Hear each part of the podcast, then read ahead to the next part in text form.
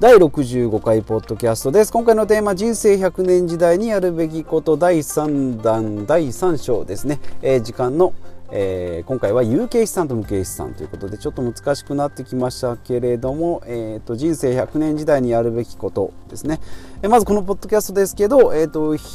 オフィシャルヒデ断捨リズムというふうに、えー、名前を、えー、決めましてですね、えー、始めております。まあ、ポッドキャスト自体は今回で65回目ということで、えー、今回ですね、一番長いテーマでやっております人生100年時代にやるべきことということですね、ライフシフトという、まあ、名作、ベストセラーの本を読んでですね、えー、読んでというか、まあ、聞いたんですけれども、まあ、そのお話はまあ前回ありましたけれども、えー、人生100年時代にやるべきことということでですね、私が今42歳ですけれども、人生がですね、7、80年だった、えー、過去からですね今もう現在動いております。どんどん長くなっております。100年、まあ、それ以上と言われておりますが私の42歳の、えー、段階でいけばもう100年 ,100 年ぐらい100歳ぐらいまで生きる時代になるだろうということで、まあ、それに向かってですねただのんびり今まで通り生きてたらダメですよということでですねじゃあ今から何をやらないといけないのか、えー、何をやらなくて何をやるべきなのかっていうことですね、えー、お話ししていきたいと思います。で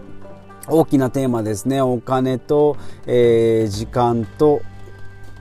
お金と時間と？何でしたっけ？すみません。毎回毎回。あれですね。えー、っと。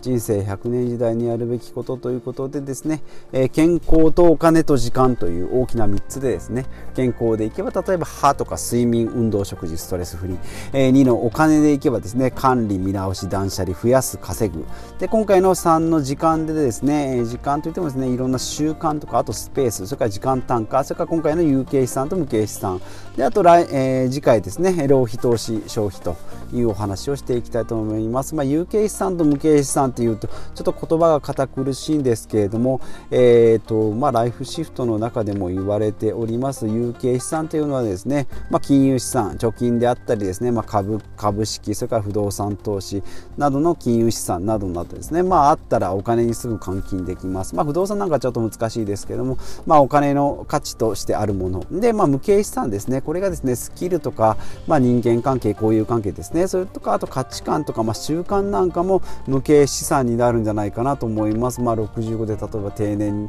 退職してですねお金は1000万あるけれども普段、えー、日常がですね仕事がなくなるとやることがなくなってしまう。でですね特にスキル。仕事の時にはいろんなスキル交渉術とか営業力とかあったけどもまあじゃあそれを引退してじゃあ何をしようか旅行。うんちょっと行く気にもならないな。運動運動も今までしてないしな。ゴルフぐらいかなって言って、まあ、ゴルフ行く人もいないしもう打ちっぱなしだけでもなとかっていう風になってくるとですね例えば卓球だとかジョギングだとか水泳だとかそういったまあ一人でですね、えー、習慣的に行えるような運動だとか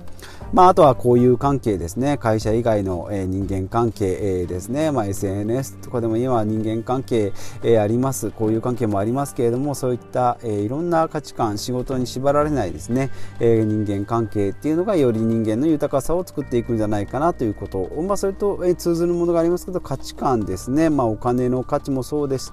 し、え物の価値とかですね。あ綺麗なもの花を見たら、えー嬉しくなったり、えー、絵画を見たりとかですね音楽を聴いたりで音楽を楽しもうとかっていうそういう価値観ですね。もうこういう形がないものっていうのは、えー、資産としての価値がですね換金性は低いんですけれども人間の心の豊かさということで、えー、まあ、有形資産よりも無形資産の方がえー、人生そのものの価値観に生まれやすくなっていく。まあただですね言っても有形資産お金がなければですね、えー、絵を描くのが好きだ。でも明日の食べるものがない。じゃあ生活ができなくなるんですけども、まあ、有形資産、えー、もしっかりありながら無形資産もあると、まあ、有形資産は爆発力としてはですねすぐ換金できるのでお金、まあ、お金があればですね、まあ、生活はできると。ただ豊かな生活をするにはやっぱり有、えー、無形資産っていう価値観が必要になってくるということで、まあ、人生そのものですね。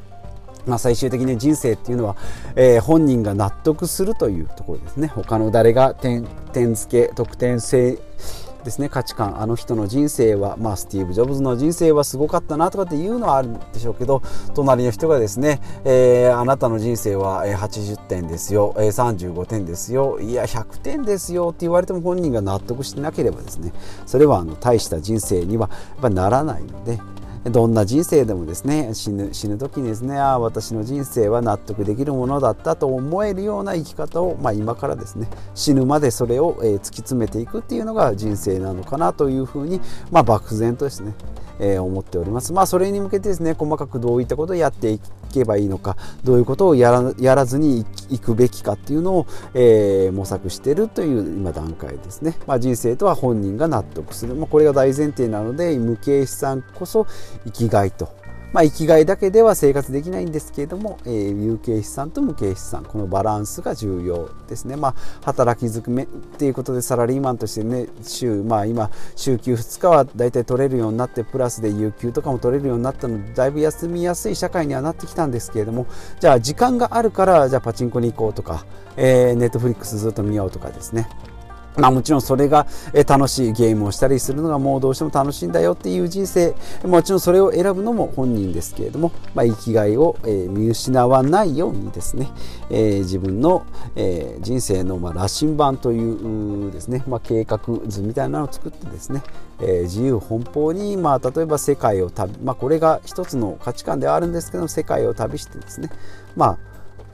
気が済んだらま途方に暮れて生活できないってなっちゃ困るんですけれども、えー、まあ、ずっとサラリーマンで65年生きてそこで燃え尽き症候群になってしまうのか、まあ、旅をしてですね、まあ、旅が終わったらもうお金もない木の実木のまま生活してますっていう、まあ、これはどちらも両極端ですけれども、まあ、どちらもですね振り切れてる分ちょっと羨ましいなというところもあるんですけれどもじゃあ自分自身に置き換えてですねこの価値観と方向性をしっかり決めて、まあ、100年ありますので、まあ、私もまだ58年、まあ、決まってるわけじゃないんですけどざっくり言うと50年60年ありますのでその材料の探し方ですね。今ネットでこれだけ情報が豊かにありますのでこの中からですね自分分で精査して自分に合ったものをこう身につけて習慣化させてですねスキルアップしていけばいいのじゃないかなというそういう点ではですね、えー、無限にあるんじゃないかなというふうに思います。ということで今回はですね人生100年時代にやるべきことということで人生の、